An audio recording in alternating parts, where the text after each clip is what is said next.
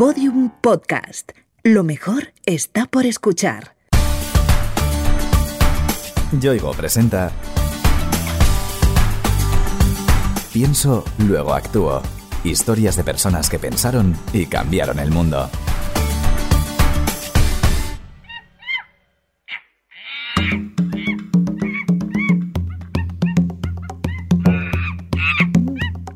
La fascinación que los seres humanos muestran por los simios es ancestral y tan poderosa que a lo largo de la historia estos animales se han convertido en reclamos publicitarios, estrellas en el mundo del espectáculo o mascotas exóticas.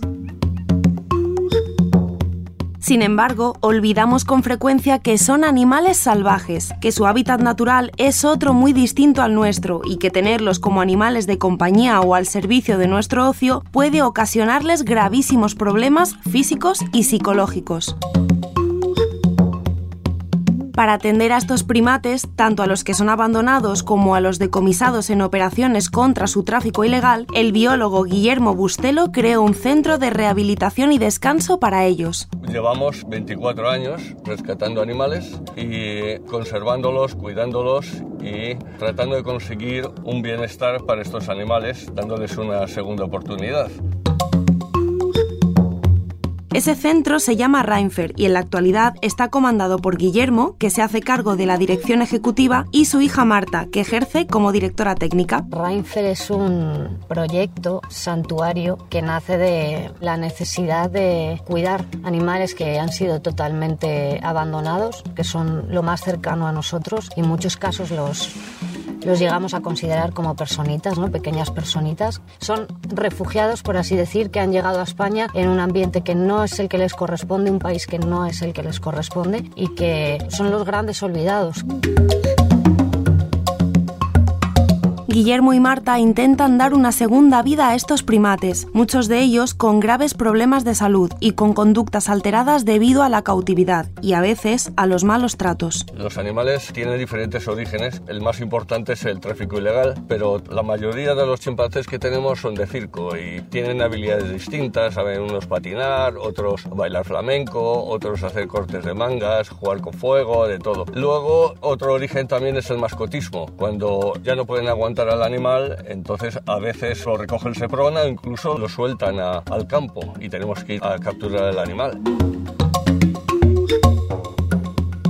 Como biólogo que es, Guillermo es un gran amante de los animales y muy pronto fue consciente de los problemas que sufren algunos de ellos por permanecer en cautividad, especialmente los primates. Y ya descubrí que estos animales no pueden eh, estar en soledad. Sus conductas se hacen anómalas, pueden entrar en depresión porque necesitan estar socializados como nosotros. Entonces busqué la forma de crear un centro, recoger estos animales, intentar socializarlos y darles algo parecido a la vida natural que tienen. El primer paso era buscar un lugar donde poder alojar a los primates y después encontrar una forma eficiente, cómoda y funcional para que vivieran con dignidad. Poco a poco empezamos a recoger primates. Normalmente eran, los diseños eran copias de otras estructuras que había visto en, en otras partes del mundo en los viajes. Empezamos con una nave para los pequeños titis, que era lo que más se traficaba en aquel momento, y luego empezamos con animales más grandes, cercopitecos, macacos y sobre todo con los chimpancés que son los que más me apasionan por su proximidad a nosotros. Guillermo esperaba encontrarse con animales estresados, puede que agresivos, pero enseguida descubrió que su estado era mucho peor de lo que imaginaba. Además de secuelas psíquicas, los primates llegaban con importantes problemas físicos. Cuando empezamos a recoger animales, muchos los recogíamos en muy malas condiciones. Venían enfermos porque la soledad les produce depresión, la depresión produce inmunodeficiencia y entonces el animal es presa de, de enfermedades y muere. Entonces había que cuidarlo tratarlos, medicarlos. Desde entonces hasta ahora, por Reinfer han pasado cientos de primates con todo tipo de dolencias. Con toda la paciencia y el cariño del mundo, Guillermo y Marta han tratado de curar, o al menos aliviar sus males. Vienen los animales con diferentes patologías, incluso pueden venir con eh, enfermedades infectocontagiosas. Entonces hay que hacerles una cuarentena, unas analíticas, hacemos microbiología, virología, etcétera. Una vez que detectamos que el animal está sano, si no lo está, igual hay que vacunarlo, curarlo, pues empezamos con un tratamiento psicológico para tratar de integrar lo que se hace con acercamientos progresivos a sus congéneres.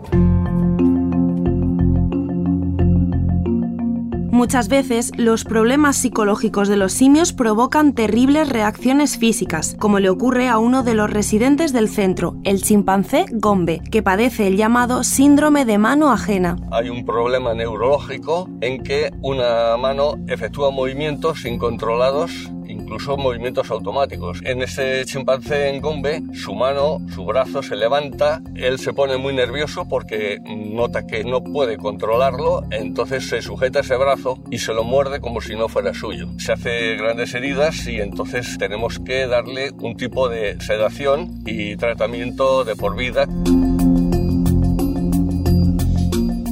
Tras tantos años en continuo contacto con estos animales, se construyen vínculos afectivos muy poderosos. Guillermo, por ejemplo, no olvida a la que fue una de sus preferidas. Se llamaba Lili. Era una chimpancé muy inteligente, vino de un mini zoológico y estaba siendo maltratada porque el cuidador que la tenía la golpeaba antes de que vinieran las visitas, decía para que se tranquilizase. Tenía unas conductas de golpearse la espalda durante todo el día de forma rítmica como hacen autistas, entonces la recogimos, era muy pequeña, pues tendría unos 4 o 5 años, fue creciendo con nosotros, por eso se estableció ese vínculo con ella.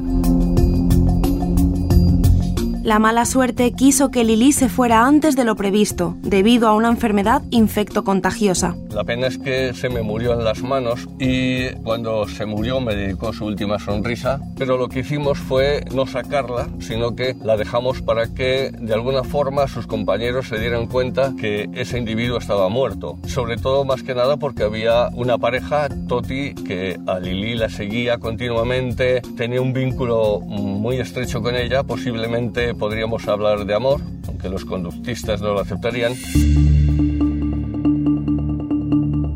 Tal y como Guillermo imaginaba, Toti reaccionó a la muerte de Lili. El chimpancé pasó por un estado que tiene ciertas semejanzas con el dolor humano ante la pérdida de un ser querido. Tuvo una conducta muy extraña porque siempre se acercaba a tocarla, no quiso acercarse a tocarla, empezó a golpear las puertas, las barras y a gritar. El caso es que cuando nos llevamos a Lili estuvo mucho tiempo gritando, llorando, aullaba por las noches, se tumbaba en el suelo y se abrazaba y el resto de los compañeros lo consolaba, les mucho más a menudo. Sus gritos y aullidos se alargaron mucho en el tiempo, yo creo que fueron casi como unos tres meses hasta que Toti mm, se cayó, se le pasó el duelo. Guillermo también pasó un mal trago cuando Lili se marchó. Entre los dos se había creado una relación muy especial y asimilar su muerte fue un proceso duro. Significaba mucho, creo que tanto para mí como yo para ella, porque ella me gritaba desde lejos, incluso reconocía mi coche, como a 500 metros ya reconocía mi coche y empezaba a gritar. Sí teníamos un vínculo muy fuerte, para mí fue un golpe muy duro cuando se murió, y era el animal más querido para mí, por supuesto.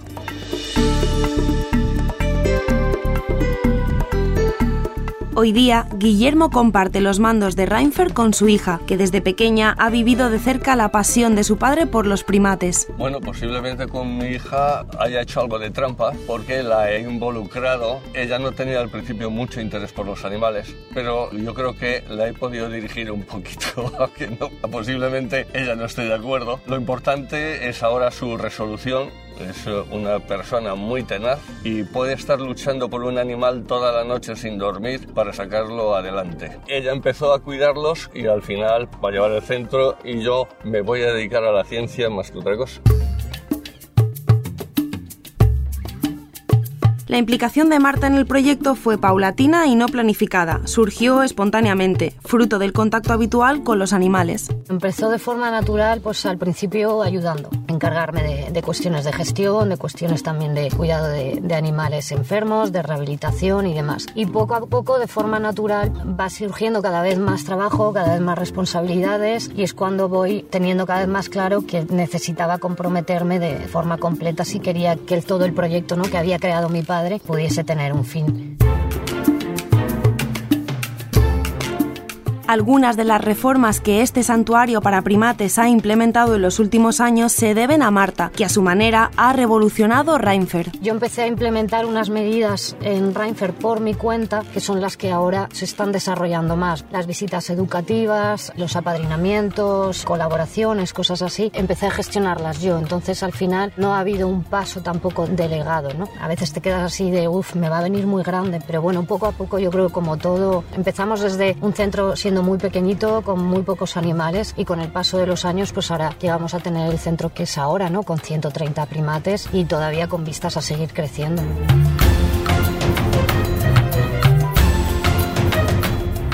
A Marta le ha pasado como a su padre. Siente pasión por los primates y le fascina observar su comportamiento diario. Para mí ya son casi familia, ¿no? Eh, como personitas. Cada uno tiene una personalidad distinto, evidentemente también cada uno tiene sus problemas. Entonces para mí el llegar aquí todos los días, el ver cómo están, de qué humor se levantan, es uno de los motores que me empuja a seguir trabajando, ¿no? El seguir viéndoles esa inocencia además que tienen todavía en las miradas después de, de haber sufrido tanto y de las brutalidades que les han hecho pasar a muchos de ellos, me da felicidad.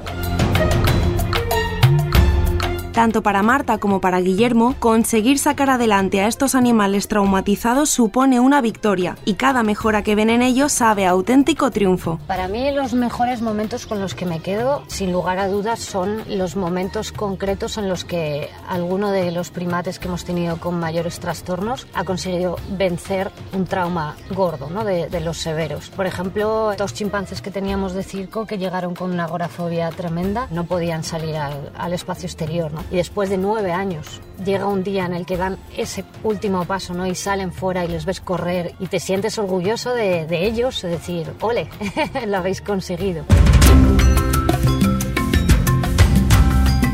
El funcionamiento diario de Reinfer supone mucho dinero. Hay que pagar la calefacción y otros suministros básicos, pero también una importante cantidad de comida. Al mes gastamos unas dos toneladas de fruta y verdura. No es lo único que comen. Comen además piensos especiales, tienen aportes de carbohidratos, legumbres, pasta, arroz, de todo, ¿no? Lácteos también. Entonces, bueno, tenemos un gasto mensual aproximado eh, de unos 14.000 euros al, al mes. En meses más o menos tranquilos, ¿no? Contando también, incluyendo medicaciones, y bueno, pues también en gastos veterinarios, pues se, se sube bastante. A lo largo de estos años, este centro de rehabilitación de primates ha sobrevivido haciendo equilibrios con el presupuesto, pero ha pasado por momentos realmente delicados. Hace como cuatro años estuvimos a punto de cerrar porque desde el comienzo del centro lo he financiado yo con mis recursos y con el tiempo al final acabé con todos mis recursos hasta quedarme en números rojos y eso coincidió ya con el, la época de la crisis y estuvimos a punto de cerrar. Gracias a salir a la luz pública, la gente empezó a ayudarnos, empezaron a hacernos donaciones, el crowdfunding, apadrinamientos y gracias a ello hemos podido salir y ahora nos podemos gestionar. Hoy la situación ha mejorado, en parte gracias a las medidas introducidas por Marta, y pueden ocuparse de una importante comunidad de animales. Actualmente tenemos unos 130 primates en el santuario, de unas 20-22 especies distintas, desde los más pequeñitos, desde monos titís, pasando por lemures, monos capuchinos, especies africanas y demás, hasta grandes simios, ¿no? que tenemos chimpancés, un orangután y gibones.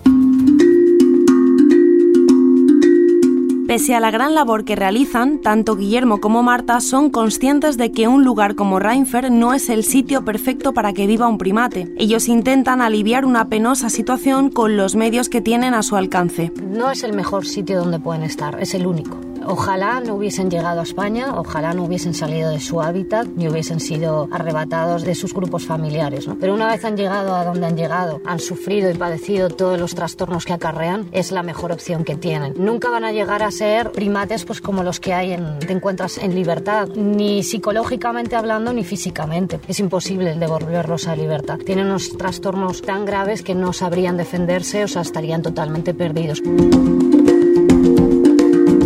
Padre e hija desearían que un centro como Reinfer no tuviera que existir, pero son conscientes de que hay que cambiar muchas mentalidades para que eso ocurra. Es muy importante que la gente sea consciente de que no son mascotas, son animales que son salvajes, no están adaptados al ser humano para convivir con nosotros, al revés, o necesitan la libertad para poder ser felices y esa privación de la libertad al final les va a hacer sacar unos instintos y una agresividad que puede llegar a ser un problema muy grave para la gente que los tiene.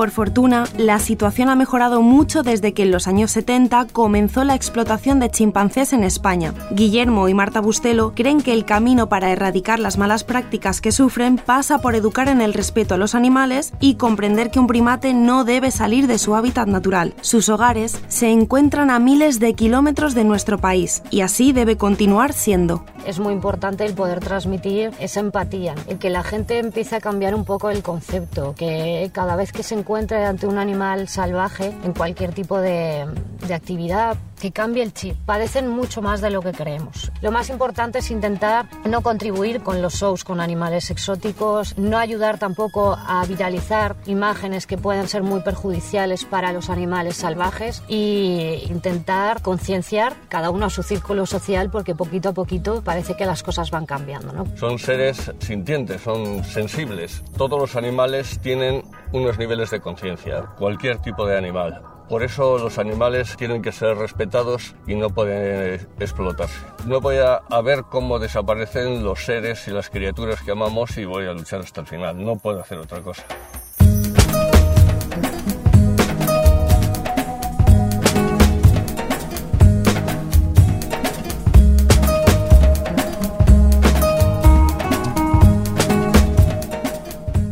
Yoigo te ha ofrecido Pienso, luego actúo. Historias de personas que pensaron y cambiaron el mundo. Una serie documental con idea original de Innuba y producida por Podium Podcast.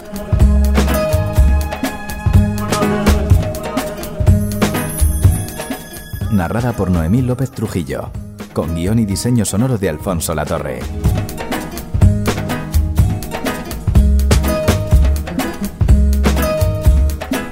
Todos los episodios en la sección de Sociedad de El País y en podiumpodcast.com. También disponibles en nuestra aplicación para iOS y Android y en nuestros canales de iVoox, iTunes y Google Podcast.